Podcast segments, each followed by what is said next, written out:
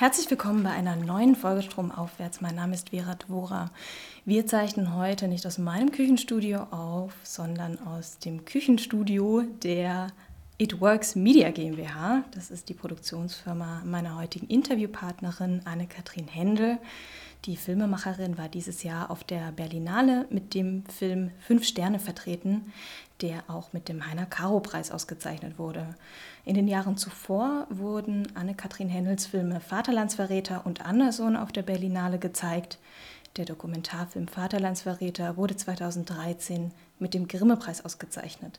Und ich freue mich sehr, dass es geklappt hat mit dem Interview. Herzlich willkommen, Anne-Kathrin Händel. Ja, ich freue mich auch. Frau Händel, Ihr Film Fünf Sterne lief auf der Berlinale, aber noch nicht in den Kinos. Und deshalb will ich kurz beschreiben, worum es in dem Film geht, ähm, weil wir auch gleich ausführlicher darüber sprechen möchten. Ihre Freundin Ines Rastig, eine Künstlerin und Fotografin, ist an Krebs erkrankt und durch mehrere unglückliche Umstände auch noch wohnungslos in Berlin. Und sie haben sich entschieden, Ines Leben und die derzeitige Situation in vier Wochen in einem Fünf-Sterne-Hotel auf relativ engem Raum in einem Zimmer zu dokumentieren. Ines ist von ihrer Krankheit gezeichnet und sie weiß, dass sie nicht mehr lange leben wird. Für die einen mag es ein Film über das Sterben sein, für andere kann es ein Film sein, der das Leben feiert. Und sie reden im Film auch offen über ihre Vergangenheit, über verpasste Chancen, Freundschaft, Veränderungen. Also ein sehr dichter und intimer Film. Aber Ausgangspunkt des Ganzen war ein Stipendium, das sie bekommen haben von diesem Hotel. Habe ich das richtig verstanden? Ja, das ist, ähm, also ähm, meine Freundin, äh, oder wir haben ja eine ganz langjährige Freundschaft gehabt und dann gab es im November vorigen, also im November 2015, nicht vorigen Jahres, sondern 2015 ein, eine schlimme Diagnose, wo gesagt wurde, dass meine Freundin nur noch zwölf Wochen hätte zu leben. Das hat sie sich aber von den Ärzten nicht selber sagen lassen, sondern das wusste ich dann. Das wusste sie selber gar nicht so genau, nur dass es irgendwie schlimm ist. Und ich habe irgendwie gedacht, äh, diese Freundin, meine Freundin, Ines, so wie sie war und wie sie immer gelebt hat. Also natürlich war es ein Riesenschock, kann man sich überhaupt nicht vorstellen. Kann man auch jetzt gar nicht beschreiben, aber ich habe gedacht, sie müsste äh, sofort irgendwie in irgendeine Partybude oder in ein Hotel wie Udo Lindenberg oder irgendwo in einen Ort, an einen Ort, wo sie, äh, der irgendwie ihrer Seele und ihrer Persönlichkeit angemessen ist. Und da gab es die, durch Zufall eine Ausschreibung, das hat das Künstlerhaus Lukas in Ahrenshoop gemacht. Äh, das äh, Hotel Segrend in Ahrenshoop hat diese Ausschreibung finanziert oder vorgeschlagen. Es war das erste Mal ein Stipendium, vier Wochen im Hotel an der Ostsee sozusagen. Da habe ich mich beworben und bin dann äh, mit Ines äh, zu Silvester an die Ostsee gefahren, weil ich dachte, vielleicht ist es das letzte Mal, dass sie das Meer sieht. Und als wir dann in Ahrenshoop an der Ostsee waren, äh, zufällig eigentlich, weil ich habe gar nicht mit dem, äh, nicht wirklich gerechnet damit, dass ich das Stipendium kriege, wurde gesagt, äh, wurde, hatte, habe ich eine E-Mail bekommen, ich habe das Stipendium bekommen, bin rübergelaufen zum Hotel, waren wirklich fünf Minuten Weg und habe dann zum äh, Hotelmanager gesagt, ich äh, würde gerne nicht alleine kommen, würde meine Freundin gerne mitbringen. Und wir würden dann auch irgendwas machen, was anderes als das, wofür ich mich beworben hatte. Und wir wussten noch überhaupt nicht, oder ich wusste nicht und wir wussten nicht, was wir machen. Und habe das ihnen erstmal nicht erzählt, bis die dann gesagt haben, ja, okay, wir machen das so. Und äh, das ging dann sofort im Januar los. Also es war eine, eine ziemlich äh, abrupte und ungeplante Angelegenheit. Also hast du irgendwann Ines eröffnet, wir ziehen da jetzt vier Wochen hin und nehmen eine Kamera mit. Naja, wir waren zu Silvester eben, wie gesagt, da an der Ostsee und haben Freunde und auch Familie eingeladen dort, also ich und meine Familie. Und dann äh, wusste ich noch nicht ganz genau, ob es wirklich klappt. Und dann äh, am 8. oder 6. Januar fing das an und dann hatte Ines noch mal zwischendurch eine Chemotherapie und da habe ich es ihr dann gesagt, dass das so ist und sie hat sich total gefreut. Sie war sowieso äußerst spontan. Also kam vor, wenn ich sich zwei, drei Jahre vorher hat sie mich zum Bahnhof gebracht und ich bin nach Leipzig gefahren zum Dokumentarfilmfestival. Wir haben uns verabschiedet und sie sagt dann, ach, ich am liebsten würde ich einsteigen und mitfahren. Und dann habe ich dann gesagt, mach doch. Und dann ist sie eingestiegen und mitgefahren und war dann eine Woche mit mir dort in einem Hotel. Also das war jetzt sowieso etwas, was für uns normal war. Irgendwas, was plötzlich passiert, was wir dann beide miteinander gemacht haben. Das war natürlich, als wir jung waren, viel öfter, aber auch als wir dann älter wurden, hat das nie aufgehört. Das war äh, diese Spontanität, die Ines hatte. Ne? Die, die hatte ja auch ihre... Äh, negativen Seiten, aber sie hatte eben auch diese positive Seite. Also da musste ich sie nicht überreden, sondern es war dann klar, wir fahren dahin. Äh, ich bin jetzt gerade dadurch, dass ich hier so nett aufgenommen wurde, ins Du gerutscht.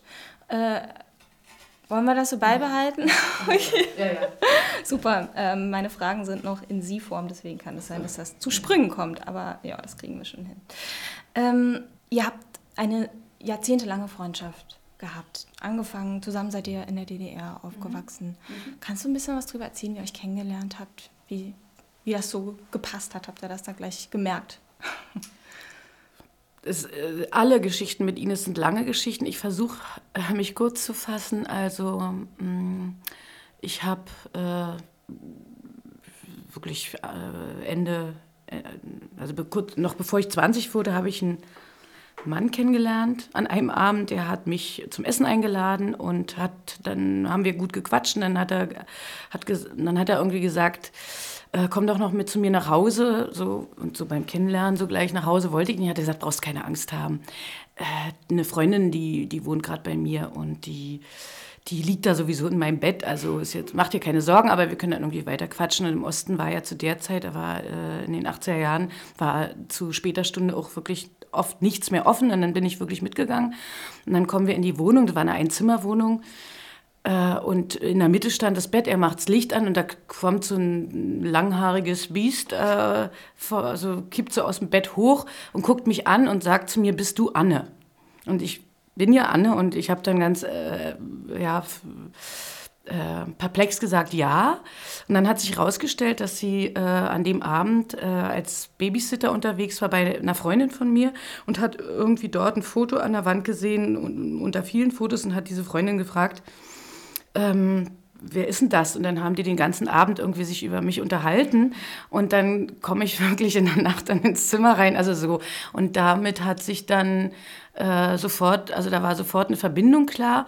Äh, ich bin dann auch mit dem Mann eine kurze Zeit zusammengekommen sozusagen. Also wir waren dann auch ein Paar und waren dann so wie so ein Trio erstmal. Aber das äh, mit der äh, Affäre, sage ich jetzt mal, hat sich dann auch irgendwann erledigt. Aber unsere Freundschaft ist wirklich geblieben. Ähm, du hast in einem anderen Interview mal Ines als ganz besonderes Gewächs bezeichnet. Ähm, kann, man, kann man sie denn überhaupt beschreiben? Willst du es versuchen, was so besondere Facetten an ihr waren? Naja, äh, in dem Film beschreibe ich ja äh, nicht ihre letzten vier Wochen, sondern vier Wochen, die wir zusammen verbracht haben in, in den letzten vier Lebensmonaten von ihr. Ähm, aber, und das, sind natürlich, äh, oder selbst da sieht man ja, in dem Film sieht man ja, was sie für, für eine Person ist. Ähm, und deshalb fällt es mir ganz schwer, das, das äh, jetzt zu beschreiben. Aber ähm, ich kann nur sagen, dass ich äh, immer fasziniert war von ihr, dass aber auch nicht nur ich von ihr fasziniert war, sondern ich habe sie so kennengelernt, dass jeder, der ihr begegnet ist, wirklich ähm, ja, diese, diese ganz starke Ausstrahlung von ihr gespürt hat. Äh, das muss nicht immer nur positiv gewesen sein. Sie hat unglaublich polarisiert, schon immer. Und das macht sie ja auch offensichtlich in meinem Film, wie ich jetzt weiß, nachdem er äh, vier Vorstellungen zur Berlinale hatte. Äh, aber ich selber war immer ganz fasziniert von ihr und ich habe ganz, ganz viel von ihr gelernt. Und ähm, das, was, was vielleicht am Ende aussieht wie ihre Schwächen, das sind eben auch ihre Stärken gewesen. Und also diese Sturheit oder dieses unbedingte, dieser Wille, dieser unbedingte Wille zu, äh, zu immer alles selbst zu entscheiden, sich niemals anzupassen, das sind ja äh, wenn man jung ist, auf jeden Fall erstmal ganz, ganz tolle Eigenschaften. Und ich habe das wirklich geliebt an ihr und habe mir auch immer ein Beispiel dran genommen. Und selber bin ich überhaupt nicht so ähm, konsequent, äh, aber sie ist das eben immer gewesen. Und das ist ihr auch oft zum Verhängnis geworden. Aber ich habe es eben immer genossen und ich habe immer ganz viel gearbeitet und ganz viel gemacht und viel so wie du, wenn du jetzt hier mit 26 Jahren dein Küchenstudio machst, so ein Quatsch, sage ich mal, habe ich mir auch früher als junger Mensch ausgedacht. Und Ines war immer etwas relaxter äh, und ich habe immer die Begegnungen mit ihr äh, genutzt, um sozusagen aus meinem eigenen Hamsterrad rauszukommen. Denn immer wenn wir zusammen waren, dann ist es nicht so, wie es oft heute ist, dass man Kaffee mal trinken geht, wenn man befreundet ist, sondern wenn wir uns begegnet sind, dann äh, hat das immer mehrere Tage gleich gedauert. Also man konnte sich nicht mit ihr treffen und äh, auf einen Kaffee oder auf, auf ein Gespräch, sondern es war dann immer eine ganz, ganz intensive Zeit. Und so ging es aber nicht nur mir, so ging es auch anderen Leuten, die mit ihr zu tun hatten. Und es war, also sie ist wirklich in ihrer tiefsten Seele schon immer eine Künstlerin gewesen. Als wir ganz jung waren, haben wir uns immer ganz doll gestritten über Künstler sein. Und ich habe gesagt, mir ist es scheißegal, scheiß auf die Kunst. Und sie, nein. Also das war schon immer ganz, ganz tief in ihr verwurzelt und das habe ich auch immer geliebt. Hm, du hast gerade gesagt, dass sie dadurch auch ein bisschen angeeckt ist. Auch war sie politisch? Ist das, äh, also ihr wart nun mal in der DDR da gab es nun mal Grenzen. Ähm, wie hat sie das beeinflusst oder wie hat sie da äh, rebelliert? Also sie hat sowieso immer rebelliert und äh, im Osten gab es ja nur genug zu rebellieren, also immer zu, das hat sie auch immer gemacht. Das war dann eben auch politisch, aber was ist politisch, wenn man so wie sie und ich auch äh, irgendwie unverschämt und frech war und Autoritäten nicht anerkannt hat und das haben wir beide nicht gemacht dann ist es äh, so, dass, also war es im Osten so, dass man dann auch, ich sag mal, wirklich keine Chance hatte auf eine vernünftige Schulausbildung. Also sie und so ich auch nicht durften kein Abitur machen. Und sie war eine super Schülerin und ich war es auch, aber es hat überhaupt keine Rolle gespielt. Wir haben, da kannten wir uns noch nicht, also beide irgendwie das Maul aufgerissen und dann äh, war Feierabend, sowohl für sie als auch für mich. Und das war auch natürlich etwas, wo wir uns getroffen haben, beide. Ne? Also wir hatten beide sozusagen nicht wirklich eine rosige Zukunft vor uns im Osten. Aber das hat nicht dazu geführt, dass wir irgendwie die Flinte ins Korn geworfen ha haben. Sie hat damals, als ich sie kennengelernt hat, also mit großer Leidenschaft gemalt.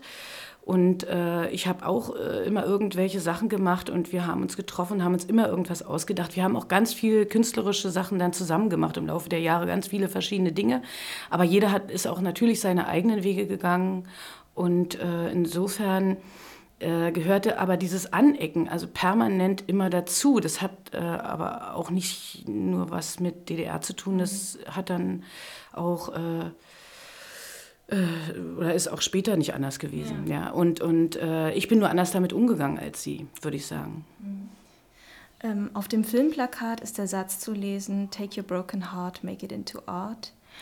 Ist das, war das ein Motto von Ines? War sie eine verletzliche Person und hat das für ihre Kreativität genutzt? Oder war das einfach etwas, wo du dachtest, das passt? Also das hat jetzt gerade jemand gesagt, dessen, deren Namen, die ist gerade gestorben, eine Künstlerin, eine amerikanische, ich habe es wirklich total vergessen, ich habe den Namen gerade vergessen, leider Gottes, müsste ich googeln. Ich glaube, das war eine berühmte amerikanische Schauspielerin, die hat das gesagt. Und ich habe das, äh, habe das äh, genommen, weil das so, äh, weil ihr der Tod der Schauspielerin für mich mit dem Tod von Ines zusammenfiel und äh, für mich hat es auf Ines gepasst. Ja? Also, aber das konnte Ines noch gar nicht wissen, weil sie ist vor der amerikanischen Schauspielerin gestorben. Aber das äh, ist äh, 100 Prozent, hätte es auch ein Motto von Ines sein können. Hm, du hast gerade gesagt, äh, Ines stirbt wenige Monate nach den Dreharbeiten. Ähm, hat sie noch was von dem Film sehen können? Wollte sie das überhaupt? Naja, wir sind ja da angekommen äh, in Ahrenshoop in dem Hotelzimmer und wir wollten gerne auch etwas wieder zusammen machen und wir hatten uns dort vorgenommen, dann, aber erst im Laufe der Zeit, also sie hatte ihre Kamera mit, ich hatte mir eine Kamera geborgt und wir haben dann überlegt, was machen wir denn? Und wir haben uns dann im Laufe der Zeit ausgedacht, wir machen drei Sachen, eine Ausstellung mit ihren fotografischen Arbeiten, ein Buch mit ihren fotografischen Arbeiten und ich mache einen Film. Und das machen wir alles irgendwie zusammen, ja. Und insofern ist es äh, auch nicht mein Film, sondern es ist schon unser, äh, auch unsere gemeinsame Arbeit. Sie hat sich total darauf eingelassen. Ähm, und ich habe mich darauf eingelassen, ihre Ausstellung und ihr Buch zu machen. Ähm, und äh, insofern habe ich dann, haben wir, waren wir eben diese vier Wochen dort in Ahrenshoop und da habe ich gedreht und und dann äh, habe ich sofort losgelegt, äh, den Film zu schneiden mit einer ganz, ganz tollen Schnittmeisterin, Rune Schweizer.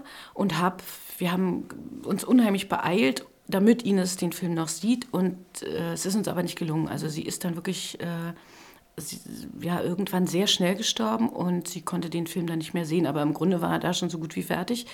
Aber das ging dann so schnell, dass sie ihn leider nicht mehr sehen konnte. Mhm. Was wirklich total tragisch und schrecklich ist, weil ähm, wir, uns, wir haben uns ja immer gestritten auch und auch sicher hätten wir uns über den Film gestritten. Äh, und das hätte ich natürlich sehr gerne gemacht.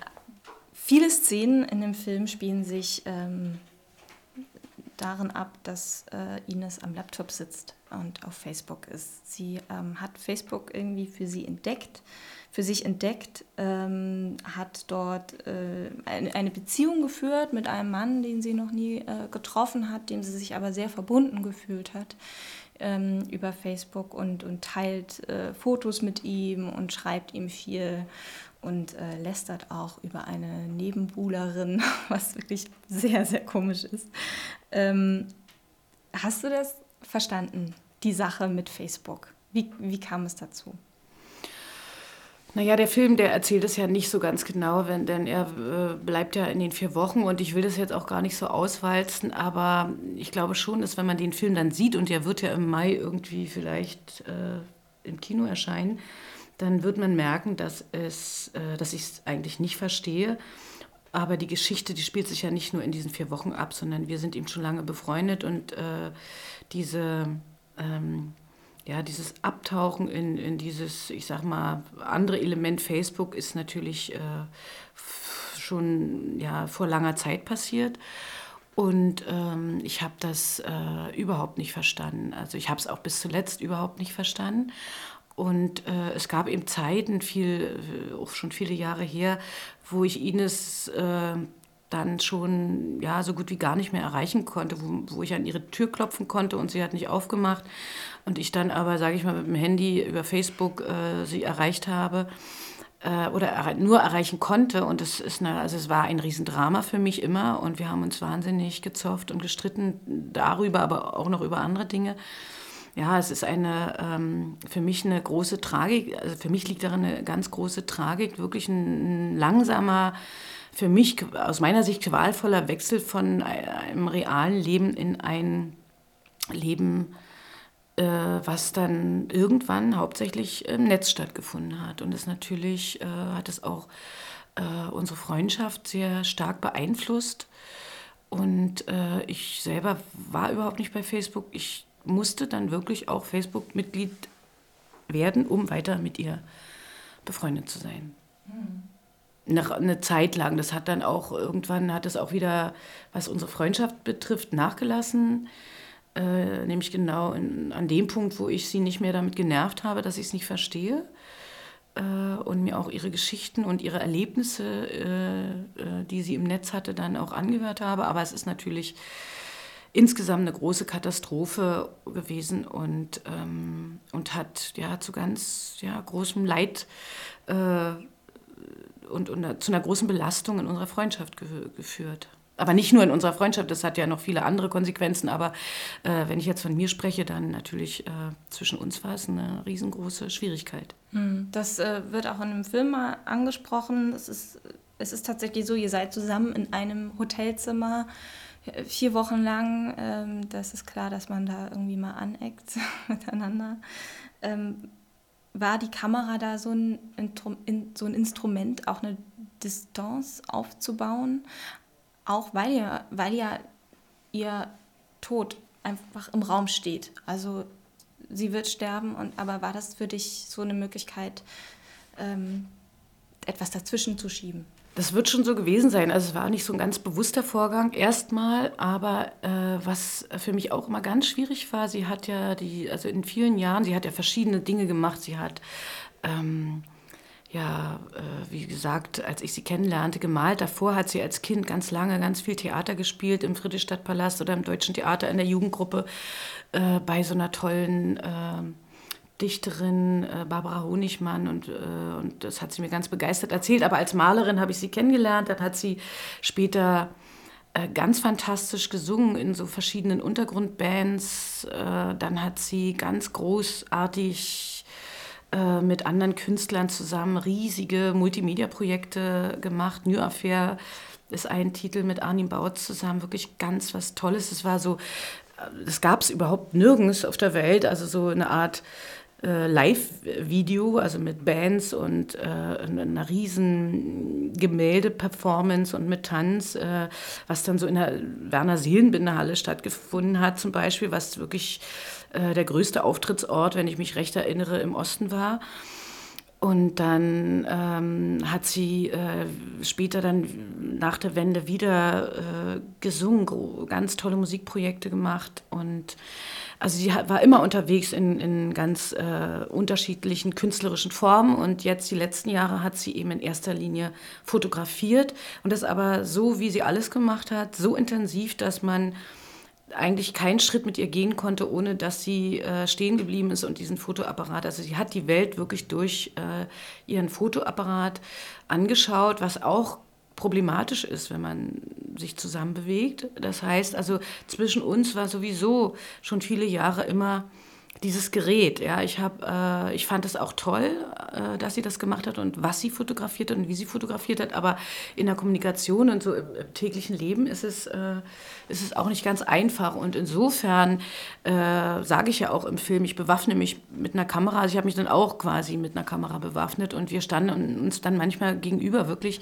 sie mit ihrer Kamera und ich mit meiner, also in diesem kleinen Hotelzimmer. Äh, und das war dann auch lustig. Äh, und ich nehme an, dass es schon, äh, ja, dass es schon irgendwie einen Sinn gemacht hat, dass ich das gemacht habe. Ganz davon abgesehen, dass ja meine Kunst äh, seit vielen Jahren auch das Filmemachen ist und, und äh, dass wir uns dann da eben so begegnet sind. Ähm, so wie wir uns auch früher begegnet sind. Wir haben ja auch früher viele Dinge zusammen gemacht. Also meine ersten Filme, hat, da hat sie die Kostüme gemacht und die Ausstattung, als ich meine ersten Spielfilmversuche gemacht habe. Und da war alles scheiße, nur die Kostüme nicht und die Ausstattung zum Beispiel. Also so, na, sie hat immer, was sie angefasst hat, was sie gemacht hat, war immer großartig. Und äh, aber dass, äh, dass wir beide da jeweils mit einer Kamera äh, uns begegnet sind, das war irgendwie dann zwangsläufig wahrscheinlich. War das auch äh, eine Veränderung in eurer Freundschaft? Er hatte irgendwie gesagt, so das hätten wir noch viel früher machen sollen, zusammen so ein äh, beide mit der Kamera losziehen. Also hat euch das irgendwie auf eine andere Ebene gebracht? Also sicher hat uns das auf eine andere Ebene gebracht, aber viel früher losziehen mit der Kamera, das, äh, also die, die Lebensumstände von Ines waren in den letzten Jahren so, dass ich also das absolut vermieden habe, irgendwie äh, die Kamera auf sie zu richten. Nur die Tatsache, dass wir in diesem besonderen, an diesem besonderen Ort waren, in diesem Hotelzimmer, das hat es überhaupt für mich nur möglich gemacht. Und das, äh, äh da äh, überhaupt eine Kamera mitzunehmen, weil ich das äh, äh, so, so ja, schräg fand. Und es war einfach eine schräge Situation und auch eine, eine fast irreale Situation. Natürlich irreal deshalb, weil äh, ich natürlich überhaupt nicht begriffen habe in der Zeit, also nicht wirklich, wie endlich äh, das Leben, also ihr Leben sein würde. Ähm, natürlich, also man weiß es, äh, ich wusste es, sie wusste es ja nicht so ganz genau und es ist äh, ja wahnsinnig grausam und wahnsinnig irreal und also es ist unvorstellbar eigentlich.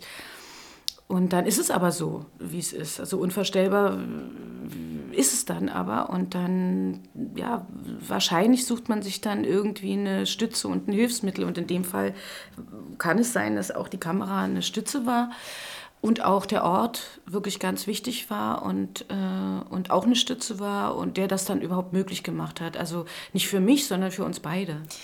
Der Film war eigentlich jetzt nicht für die Berlinale gedacht.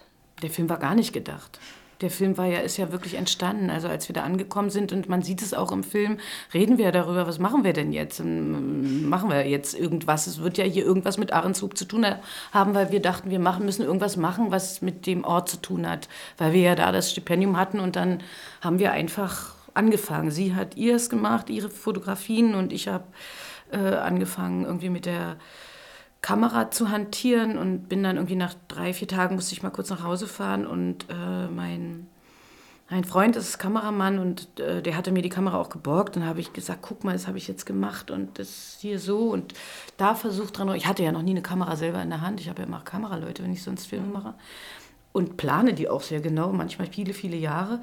Und da hatte ich nur gar nichts geplant. Und dann habe ich ihm so ein paar Aufnahmen gezeigt. Und er hat gesagt, kannst du mal aufhören, da die, diese Einstellung zu verändern und entscheide dich für eine, weil ich immer versucht habe, wie fokussiert man, während ich was gedreht habe mit ihr, habe ich immer dran rumgesteppt, also geübt eigentlich nur. Und dann hat er gesagt, das wird ein Film und ich soll jetzt aufhören, äh, jetzt großartig äh, zu üben, sondern ich soll es jetzt einfach machen. Und nach dieser Zeit, das war dann so, weiß ich nicht, nach einer knappen Woche habe ich dann das irgendwie auch so für mich verstanden habe. Ich gesagt, jetzt wird es jetzt wird's wohl ein Film werden, aber nicht, das wird ein Film, der zur Berlinale läuft oder sowas, sondern erstmal ein Dokument für uns und äh, ähm, ja, also es war nicht, äh, es steckte kein tieferer Plan dahinter, erstmal. Vielleicht ist das das, was den Film auch so besonders macht.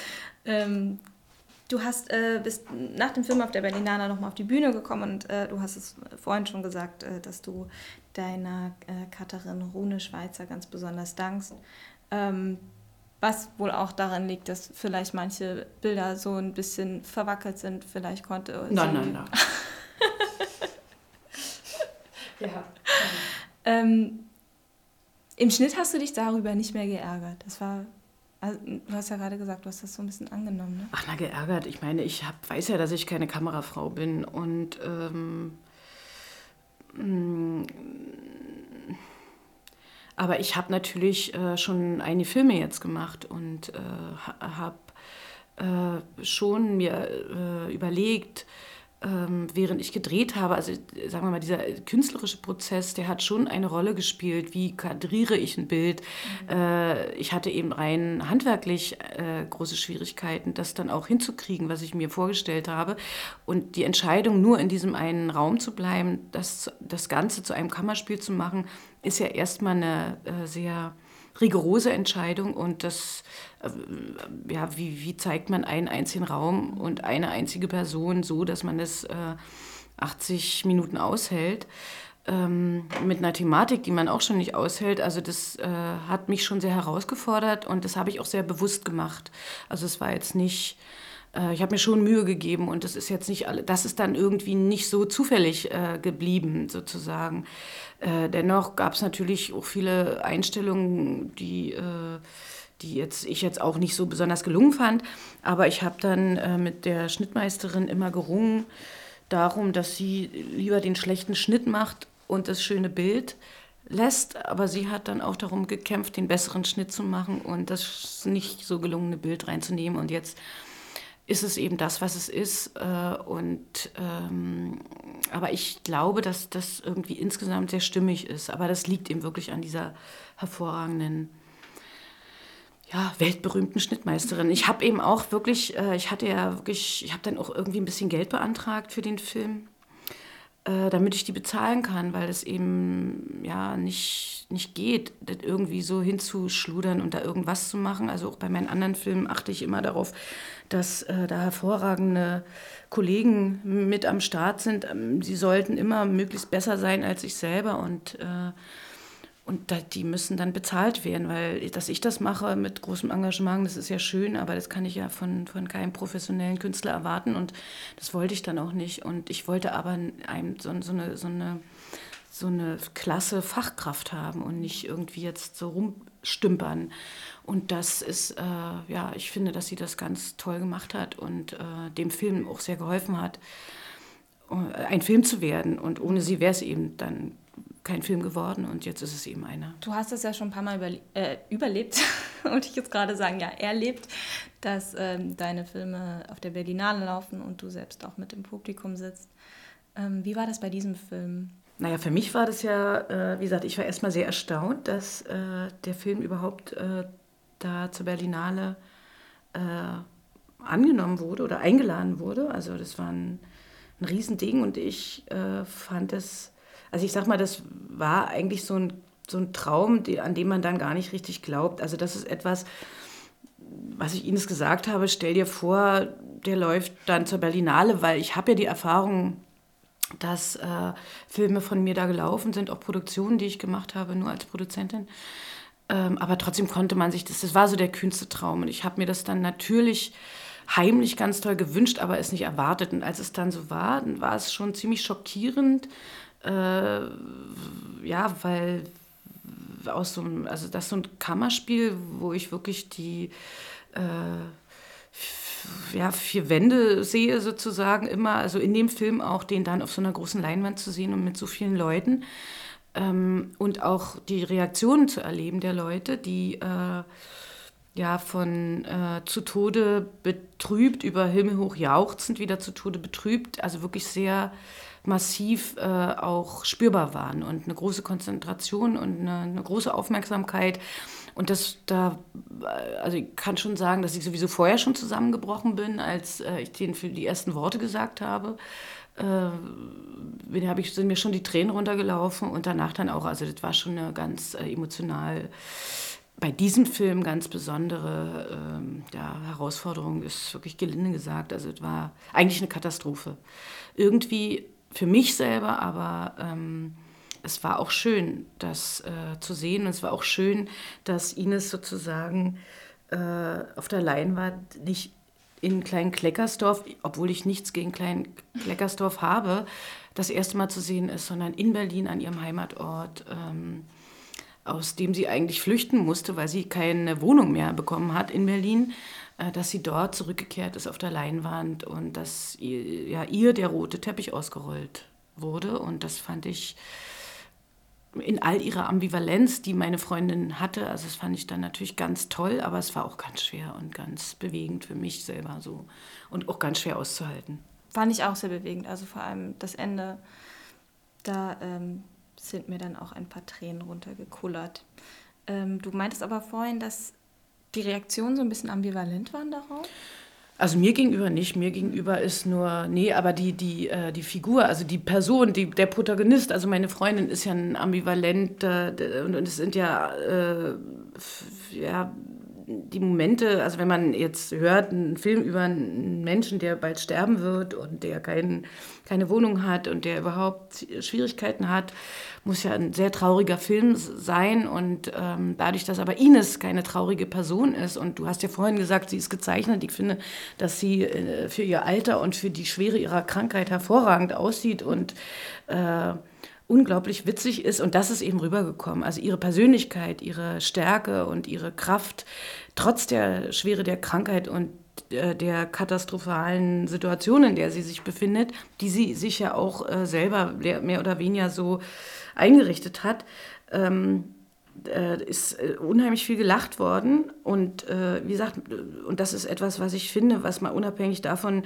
dass, äh, dass es, dass es äh, ja meine geliebte Freundin ist, ist es eben auch ein Film und wenn ein Film das leisten kann, dann ist das schon ganz toll. Und in dem Fall hat der Film das geleistet, aber in erster Linie hat sie es eben geleistet, ja, die immer wieder, obwohl man von Anfang an irgendwie auch wahrscheinlich wusste, wohin die Reise geht, also immer wieder in ein herzhaftes Lachen äh, mhm. die Leute ähm, ausge, ja, und das, das war, fand ich ambivalent und das habe ich auch gar nicht. Äh, so erwartet, aber ich habe auch eigentlich nicht erwartet, wenn es danach geht. Ich war irgendwie ähm, ja, insgesamt äh, schockiert, aber irgendwie im besten Sinne. Es war ein ganz großes Erlebnis. Deine Filme porträtieren und begleiten häufig Persönlichkeiten aus äh, der ehemaligen DDR und thematisieren auch häufig den Verrat enger Freunde durch die Stasi. Ähm, bringt uns aber auch, wie eben in diesem Fall, Fünf Sterne, die Künstlerszene der DDR näher. Ähm, ich selbst, ich habe es schon gesagt, bin 26, bin nach der Wende geboren, auch noch in, in Westdeutschland äh, und äh, habe mich auch relativ spät erst mit der DDR beschäftigt und der Geschichte eines geteilten Landes. Aber auch je länger ich in Berlin wohne und äh, je mehr dieser Geschichte nicht mitbekomme, desto mehr beschäftigt mich das einfach auch und frage mich dann natürlich auch, äh, wie wäre es mir gegangen, was, was hätte ich gemacht. Du hättest dich total amüsiert zum Beispiel. Du hättest richtig guten Sex und hättest äh, viel getrunken und äh, wärst nicht so fleißig wie jetzt und äh, würdest aber, glaube ich, wirklich ein, hättest, glaube ich, ein sehr schönes Leben hier geführt, so wie du aussiehst. Du siehst nämlich sehr hübsch aus. Das ist auch nicht ganz unwichtig gewesen, ja. Also ich gehörte nie zu irgendeiner Szene wirklich dazu, aber das war, wenn man ähm, ähm, neugierig war und abenteuerlustig, dann hatte man überhaupt gar kein Problem, weil ja auch die Szenen oder die Szene, die, der berühmt berüchtigte Prenzlauer Berg hier ja auch sehr überschaubar war. Aber es war total toll. Ne? Also das, was jetzt, jetzt hier ist, finde ich total langweilig, was für mich in meinem Alter prima ist. Ich kann mit meinen Redakteuren und Redakteurinnen hier ganz solide mal einen Kaffee trinken gehen. Keine Oma kotzt am Bäcker irgendwie ihre letzten drei Schnäpse aus.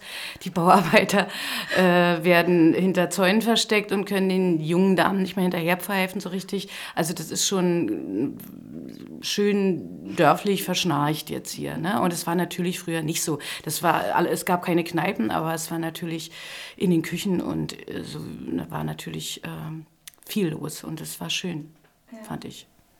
Also du warst Mitte 20, als die DDR dann äh, zusammengebrochen ist. Mhm.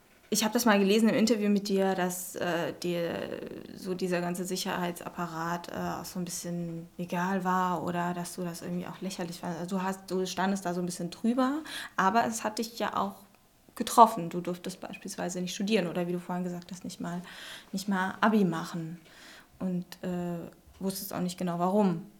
Ähm, was hat es dann für dich bedeutet? Also wie na, ich bin ja nach dem Mauerbau äh, geboren und für mich waren die Grenzen, so wie sie waren, eine völlige Selbstverständlichkeit. Also das heißt ja nicht, dass man es toll findet. Ja, also ich äh, äh, habe ähm, irgendwann mit 16 dann einen Beruf gelernt im Theater, bin ich Theaterschuhmacher geworden. Und äh, es war mir zu harte Arbeit. Und dann habe ich doch ein, so, ein, so ein Ingenieurstudium gemacht. Also ich bin Ingenieurin, Ingenieurin für Erzeugnisgestaltung und Konstruktion geworden. Aber in diesem dreijährigen Studium auch gleich mal dreimal exmatrikuliert worden, wegen irgendwelcher peinlichen Kleinigkeiten. Und ich habe wirklich diesen Staat überhaupt nicht ernst genommen. Ich hatte es wirklich überhaupt nicht interessiert.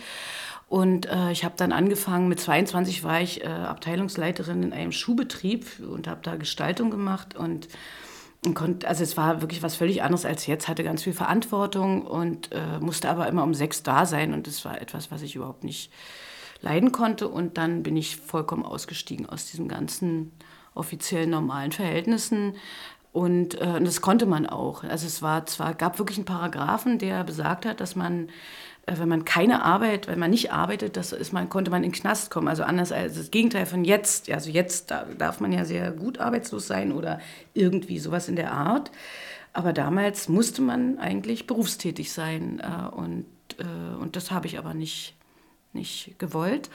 Und habe dann ähm, ein Kind bekommen ganz früh und habe dann mich um das Kind gekümmert und eben äh, ganz viele Sachen mir ausgedacht, wie es so aussehen könnte, dass ich berufstätig sei und habe äh, dann aber mit lauter Freunden und Gleichgesinnten mir lauter Aktionen ausgedacht, die, die sich dann immer mehr und mehr zu zu äh, immer größeren künstlerischen Projekten sozusagen entwickelt haben. Und nicht nur das, sondern habe auch wahnsinnig viel Geld verdient, indem ich, also ich habe dann genäht und eben in Gestaltung habe ich ja studiert, äh, zwar habe ich dann nicht gelernt, aber hatte ja, und dann habe dann also, äh, wie viele meiner Freunde auch, äh, illegal Klamotten, Mode hergestellt, die ich für horrende Preise verkaufen konnte und hatte also so wahnsinnig viel Geld in Anfang, Mitte der 80er Jahre, dass ich gar nicht ausgeben konnte. Da habe ich auch mal einen Film drüber gemacht, der heißt Mit Fantasie gegen den Mangel ein Fernsehfilm, sehr lustig, ist auf YouTube noch zu sehen, kann ich wirklich nur empfehlen. Da ist diese Szene und ist genau meine Welt beschrieben. Den habe ich unter einem Pseudonym gemacht, also da steht nicht mein Name drunter, aber den habe ich äh, produziert und auch gemacht. Und das war ähm, wirklich eine fantastische, sehr, sehr lustige Zeit. Und ich wollte natürlich trotzdem immer sehen, wie es im Westen ist und äh, habe dann irgendwann mitbekommen, Künstler dürfen im Westen. Und dann habe ich irgendwann abgebrochen alles und habe gedacht, jetzt wird Künstler geworden, also offizieller Künstler geworden und hab, bin dann zum Theater gegangen. Äh, mit dem Ziel, also es war 86, 87, äh, mit dem Ziel, einen Pass zu kriegen. Also irgendwie in eine Situation zu kommen, dass ich in einer Theatertruppe bin, die auch Auslandsgastspiele hat. Und tatsächlich habe ich dann 1989 im November äh, ein Gastspiel also angeboten gehabt mit meiner Theatertruppe, die, mit der ich dann äh, zu tun hatte. Und hatte dann, äh, habe jetzt zu Hause immer noch ein, ein Pass, äh, mit dem ich dann auch tatsächlich eine Tournee gleich gemacht habe. Also die Mauer ist gefallen und die Tournee hat dann auch stattgefunden, allerdings brauchte ich den Pass dann eben nicht mehr. Aber ich äh, wollte unbedingt auch, äh, also es war jetzt nicht so, dass ich gedacht habe, scheiß, also ich darf jetzt hier nicht weg. Ich wollte mir schon alles angucken, aber ich wollte nie äh, ausreisen oder äh, die DDR verlassen, so endgültig. Ich wollte es nur anschauen und habe deshalb dann, habe ich diesen, diesen künstlerischen, wirklich diese Theater- Laufbahn eingeschlagen sozusagen und habe da Bühnenbild und Kostüme gemacht und das habe ich dann auch viele Jahre später noch gemacht. Aber der, der, der eigentliche Grund war, dass ich irgendwie einen Pass kriege. So. Und das war der einzige Weg und den habe ich dann den bin ich gegangen und alles das, was ich, äh, alle Wege, die ich versucht habe und die ich gegangen bin und die Art und Weise, wie ich das versucht habe, also Dinge zu umgehen, die mir Grenzen und Schranken äh, weisen, das ist etwas, was ich in, in der, im Osten sehr gut lernen konnte und das konnte man auch sehr gut lernen. Und das ist das, was ich jetzt auch immer anwende. Also das, was ich da gelernt habe, wende ich jetzt an und das sind Dinge, die ähm, ja auch äh, oft funktionieren heute noch. Also es ist vollkommen scheißegal, in welchem System man äh, die Barrieren und Grenzen äh, nicht akzeptiert. Mhm. Hier gibt es auch ganz viele, jetzt heute ganz viele Grenzen und Barrieren, die haben in erster Linie heute etwas mit Geld zu tun, aber die sind nicht weniger schwer überwindlich. Ja? Und, aber wenn man so geprägt ist, dass man sagt, was geht mich das an, wen interessiert das? Also, dass jetzt kein Geld da ist oder dass jetzt das. Deshalb finde ich es so toll, was du machst, ne? dass du sagst, ich mache einfach hier mein, mein Küchenstudio, deshalb würdest du wirklich gut reinpassen. Also hättest auch damals gut reingepasst. Du machst es einfach und dann wird es auch immer mehr und wird es auch immer, du wirst deine, dein Handwerk äh, vervollständigen, du wirst ganz viel lernen, viel mehr, als wenn, dir, wenn du etwas machst, was dir jemand sagt, du machst es selber und, und das habe ich von Anfang an gemacht. Und das hat Ines auch so gemacht, nur ist sie eben jemand gewesen, der ähm, ja irgendwie, ähm, sagen wir mal, nicht, nicht ganz so... Äh, zielbewusst und äh, erfolgsorientiert äh, war wie ich offensichtlich. Also es war mir zwar nicht so bewusst, aber offensichtlich war es so. Ich habe, wie gesagt, wollte Geld verdienen, habe Geld verdient. Ich wollte einen Pass, habe einen Pass gekriegt. Also ich äh, hatte immer ganz, ganz klare Ziele sozusagen. Die habe ich heute auch. Ja. Und ob das nur toll ist, weiß ich nicht. Aber auf jeden Fall äh, ist es offensichtlich so, dass es, zu, ja, wenn man irgendwie, und, und ich habe meistens Ziele, die, die unerreichbar scheinen, also gerne auch. Ne? Also ich habe nie Ziele, die, wo man sagt, das ist jetzt, ich möchte eine Ausbildung als Schuhmacher, war nicht mein Ziel, sondern das habe ich einfach gemacht. Aber meine Ziele waren immer irgendwo, wo, mir, wo sich die Leute an den Kopf gefasst haben und die gesagt haben, was soll das denn? Als ich angefangen habe, Filme zu machen, wollte ich, dass mein Film auf der Berlinale läuft und habe so lange gemacht, bis der Film dann auf der Berlinale lief sozusagen. Und das war wirklich unerreichbar. Also es war überhaupt, es gab keine Aussicht darauf eigentlich. Ne? Wann bist du denn mit einer Kamera dann mal in Berührung gekommen? War das auch ein Ziel? Nein, also Kamera wollte ich nie machen, weil ich, wie gesagt, schon ganz viele Sachen immer mache, die ich gar nicht kann eigentlich. Äh, sollte es die Kameraarbeit nicht sein, aber das äh, ging nicht, dass ich jetzt mir einen Kameramann noch ins Hotelzimmer hole. Aber in Berührung äh, gekommen äh, bin ich mit einer Kamera, das war ganz toll, das ist ganz lange her, ich weiß überhaupt nicht mehr, wie alt ich war. Da war ich, glaube ich, gerade in der Schumacher-Lehre und habe einen Kameramann kennengelernt, der über mich einen Film machen wollte, der damals studiert hat. Und der hat mich zu sich nach Hause eingeladen in die Lüchner Straße, in den Hinterhof und äh, wollte irgendwie, dass ich Bock habe, das mit ihm zu machen also diesen Film, irgendwie über mich als Schuhmacherin oder ich weiß nicht, was er davor hatte, aber auf jeden Fall hatte er eine Kamera zu Hause und hat dann das Fenster aufgemacht mitten im Winter, hat eine riesen Lampe rausgehängt und hat den ganzen Friedhof äh, in der Lüchner Straße beleuchtet, hat mir eine Kamera auf die Schulter gesetzt und hat, hat gesagt, guck mal jetzt, also ohne Kamera da durch, wie das aussieht und guck mal jetzt mit der Kamera da durch. Und dann habe ich durch dieses Okular geguckt von dieser riesigen 35 mm Kamera und da habe ich äh, den Unterschied gesehen. Also, und das, da war ich, wie gesagt, 16, 17 Jahre alt. Und ich glaube, dass da äh, so eine Initialzündung stattgefunden hatte, äh, also die Liebe zum Film oder sowas oder das Interesse für Film. Das ist da irgendwie passiert. Das äh, nicht zum Kamera, selber Kamera machen, aber wie anders der Blick ist, einfach dadurch, dass, äh, ob man mit seinen Augen schaut oder ob man durch so, ein, so eine Linse schaut. Das war schon ein ganz bewegender und bedeutender erster Moment für mich. Und dann? Na, nichts, dann, dann war gar nichts. Dann ist der Film, den Film durfte er dann nicht machen, weil die komische Oper, wo ich gelernt habe, das verboten hat, dass man filmt in der komischen Oper und mit mir. Und dann bin ich immer mal mit ihm so rum, rumgezogen, weil ich so neugierig war äh, und habe ihn immer mal begleitet bei Sachen, die er dann so gemacht hat. Er hat dann über einen Fotografen, über einen wunderbaren alten Fotografen einen Dokumentarfilm gemacht und da war ich immer mal mit und war dann irgendwie total begeistert von dieser Arbeit, habe aber für mich überhaupt keine Chance gesehen, das irgendwie jemals selber zu machen damals. Also das, da gab es überhaupt keinen Weg. Ich habe dann mich erkundigt beim Fernsehen der DDR, ob ich da irgendwie eine Ausbildung machen kann. Und da wurde mir gesagt, ich könnte Maskenbild äh, lernen oder Grafikdesign beim Fernsehen. Für Maskenbild sollte ich dann Friseur lernen und da habe ich dann gesagt, ich will kein Friseur werden, also tut mir leid. Und irgendwelche Schaufenster dekorieren, also Grafik war dann irgendwie mit Schaufensterdekorateur erstmal so eine Ausbildung verbunden. Wollte ich auch nicht. Und dann habe ich gedacht, dann geht kacken hier mit eurem Fernsehen und das ist mir egal. Also das, und und das, ansonsten waren es alles Berufe, die, wo, man, wo ein Studium notwendig war, was ich ja nicht machen konnte. Und äh, dann habe hab ich überhaupt nicht weiter darüber nachgedacht. Und habe dann viel, viel, viel später erst über Film nachgedacht. Also habe zwischendurch ja 20 Jahre Theater gemacht. Mhm. Ähm, in deinen Filmen setzt du dich auch oft ähm, mit dem Verrat durch äh, die Stasi und die Folgen auseinander. In den Filmen Vaterlandsverräter und äh, Anderson.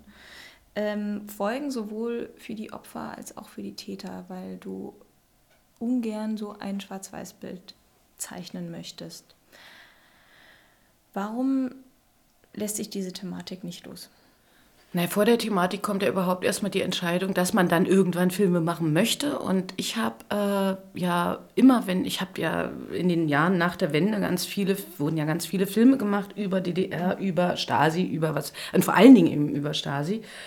Äh, Leute und Stasi-Zusammenhänge. Und es ist ja so, dass man, äh, wenn man jetzt im Ausland, ich war jetzt gerade drei, äh, drei Monate in Amerika, also wenn man da jemanden fragt, dann ist äh, DDR ist gleich Stasi, ja. Also das ist sozusagen, als ob es eins wäre, was ja in dem äh, realen Leben und in meinen Erfahrungen so nicht stattgefunden hat. Klar gab es Stasi, wir wussten es alle. Es war auch äh, blöd und unprima, aber ähm, das hat unser Leben nicht bestimmt und wir haben dann viele Jahre im Fernsehen und im Kino immer nur Geschichten gehört, wo immer all, jedes Leben, als ob das alles bestimmt hätte. Ja?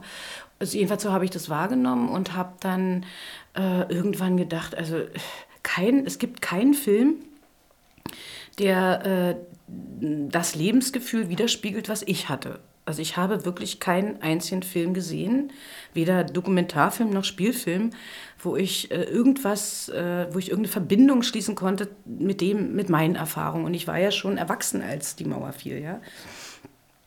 Und dann habe ich, äh, außer vielleicht Sonnenallee, Sonnenallee von Leander Hausmann, das war ein, ist einfach ein toller Film, das ist eine Farce. Aber das konnte ich, äh, fand ich ganz toll. Aber gibt ja noch andere Möglichkeiten, Filme zu machen. Und so ist wirklich der Wunsch entstanden. Hm, dachte ich, wenn keiner das so sieht, wie ich das sehe, dann ist es vielleicht nötig, dass ich das jetzt mache. Und dann habe ich irgendwie gesagt, okay, ihr habt jetzt alle 20 Jahre lang nicht die Filme gemacht, die ich sehen will, jetzt mache ich sie selber. Und dann ist die Frage, was macht man für Filme? Und ich mache ja nicht nur Filme über Staatssicherheit, ich produziere ja auch viele Filme mit anderen Regisseuren. Also, äh, und äh, für mich, äh, mich interessieren eben also mich interessiert äh, die, die, äh, die Dinge in ihren Zusammenhängen verstehen zu wollen. Und ich versuche Filme zu machen, wo äh, sich Zusammenhänge ergeben. Also wenn ich einen Film über jemanden wie Sascha Andersen mache, dann mache ich keinen Film über einen bösen Verbrecher so, und, und über jemanden, dessen Name man nie mehr nennen darf, sondern für mich ist das äh, ein großes Phänomen, was sich abspielt in der wirklich interessanten Prenzlauer Berg Literatur- und Kunstszene mit einem großen Spaß und großer Freude und äh, den, den ähm, Anstrengungen, die die Künstler dort machen, um ihre Kunst zu machen und die in, im Verhältnis zu den Widerständen, die sie haben, die ich ja auch kannte, mit, äh, mit einem Menschen, den sie als ihren Guru, als Halbgott äh, sehen und der sie dann irgendwann ganz so enttäuscht. Da ist eine ganz riesengroße Amplitude, eine große Fallhöhe zwischen all den Leuten und das ist natürlich das, was, wenn man an Film denkt, natürlich sich eignet filmisch. Ja? Was soll ich jetzt einen Film machen über einen bösen Menschen? und den immer als, als bösen Menschen darstellen, sondern mich hat mich interessieren, mich interessieren äh, ähm, ja, die zerrissenen Seelen, die ich ja auch kenne von früher. Und das ist ja äh, beispielhaft. Also Sascha Andersen ist ja nicht der Einzige, das ist jetzt einer. Aber alle, ähm, äh, also man, man stellt ja immer die, die IMs äh, heute so dar, als ob es irgendwelche Leute sind, die mehr oder weniger das Schlüsselloch geguckt haben.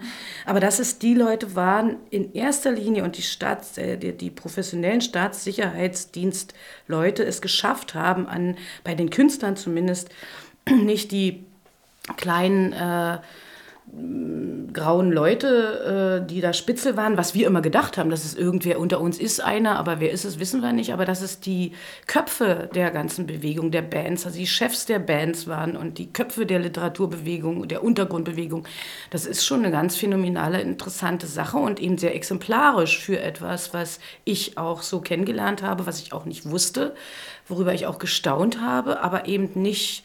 Äh, äh, aber was ich auch irgendwie jetzt nicht so äh, verwunderlich finde, sondern äh, und, und deshalb bin ich auch nicht so enttäuscht, ja. Äh, diese, diese Einzigartigkeit, äh, in diese Stasi-Akten gucken zu können, das ist ja natürlich ein ganz großes Pfund und, und ich nutze das als Künstler und als Filmemacher sozusagen. Das ist eine Riesengelegenheit, solche Geschichten, über solche Geschichten eine gewisse innere Klarheit zu haben und die auch zu erzählen äh, weiß nicht, was jetzt wäre, wenn man heute in äh, Akten schauen könnte, die äh, geheimdienstlicher Natur sind, äh, was sich da für tolle Geschichten ergeben würden und, und was für Enttäuschungen da wären. Und äh, äh, das kann ich jetzt nicht leisten, aber ich kann eben das erzählen, was ich erlebt habe und aus meiner Perspektive. Und ich finde es auch ganz toll, wenn, wenn ein Film von mir nicht nur ganz also beklatscht wird, sondern wenn äh, mich äh, jemand anruft, wie es auch oft passiert ist, und äh, mir gesagt wird, ey, Anne, ich bin seit zehn Jahren mit meiner Frau zusammen, also verheiratet, und wir haben uns noch nie so gestritten wie über deinen Film. Ne? Also da haben dann, hat dann ein Ehepaar einen Disput über einen und denselben Film und äh, schlagen sich, sage ich mal, nicht die Köpfe ein, aber sind da sehr unterschiedlicher Meinung, weil es eben so ambivalent und schwierig ist. Und äh, und das finde ich dann toll, wenn, wenn, für mich ist mein Film über Sascha Andersen ein Film über nicht vorhandene Kommunikation und wenn die nach 25 Jahren äh, dann irgendwann mal ein bisschen gefördert wird durch meinetwegen einen Film, finde ich das ganz toll und, und bin da sehr glücklich und äh, das will ich auch. Und ganz davon abgesehen interessieren mich ähm, ähm, und das ist, das finden immer ganz viele Leute ganz schlimm. Also die, die, die Opfergeschichten nicht so, weil die gibt es ganz viel und die haben wir ganz viel gesehen und ganz viele Filme und die sind auch ganz wichtig. Aber ich als Filmemacher interessiere mich mehr für die Leute, die in Anführungsstrichen jetzt Täter sind, äh, weil ich das einfach interessanter finde. Warum agiert jemand so und so und so? Und äh, ich finde das wahnsinnig interessant, wenn die Leute leben und man sie fragen kann, dass man sie auch fragt. Sascha Andersen hat zu mir gesagt, mich hat ja keiner gefragt. Da gibt es so viele Bücher über mich, so viele Sachen über mich, aber wer hat mich denn gefragt? Ne? Und das war auch ein Argument, äh, dass ich sage, jetzt, ich, ich frage dich jetzt, ne? weshalb er quasi mitmachen musste, sozusagen. Es ist jetzt nicht so, dass er sich darüber gefreut hat. Aber mich immer viele Leute fragen, wie hast du denn das, ne? was hast du denn und so und wollte der das und so. Ich sage, nee, ich weiß nicht, ob er es wollte, aber ich habe ihn einfach gefragt und ich finde das wichtig so, und interessant. Für mich selber interessant und wenn es andere Leute darüber hinaus interessiert, umso besser. Also was machst du ja auch, ne? Du fragst ja auch Leute. Ich frage auch ganz gern Leute. Ja, ich frage lieber, als äh, vor mir zu erzählen, wie du vielleicht schon gemerkt hast. Ja. ähm, ich glaube, wir, wir sind ein bisschen im Zeitdruck. Dein Sohn kommt dich gleich abholen und äh, möchte dann nach Hause. ähm, vielen Dank für die Zeit und auch vielen Dank für die tollen Filme. Also ich möchte mich auch bedanken. Äh, ich finde, wie gesagt, dein Projekt ganz toll und äh, ich hoffe, dass es sich bald so schnell verbreitet, dass du ähm, dass dann irgendwann, dass du irgendwann davon leben kannst und dass sich dann daraus noch ganz andere Sachen entwickeln können. Sachen, von denen du jetzt noch nicht träumst. Tschüss. Zu Gast bei Stromaufwärts war Anne-Kathrin Händel. Ihr Film Fünf Sterne kommt am 11. Mai in die Kinos. In der nächsten Folge ist die Autorin und Regisseurin Sarah Diel im Küchenstudio zu Gast. Sie hat 2014 das Buch Die Uhr, die nicht tickt veröffentlicht. Es geht um Frauen, die keine eigenen Kinder haben möchten, aus vielen unterschiedlichen Gründen. Welchen Vorurteilen und Stigmata sie aber dadurch ausgesetzt sind und wie sich Frauen dagegen wappnen können, darum geht's in der Folge am 27. April. Vielen Dank fürs Zuhören. Bis zum nächsten Mal.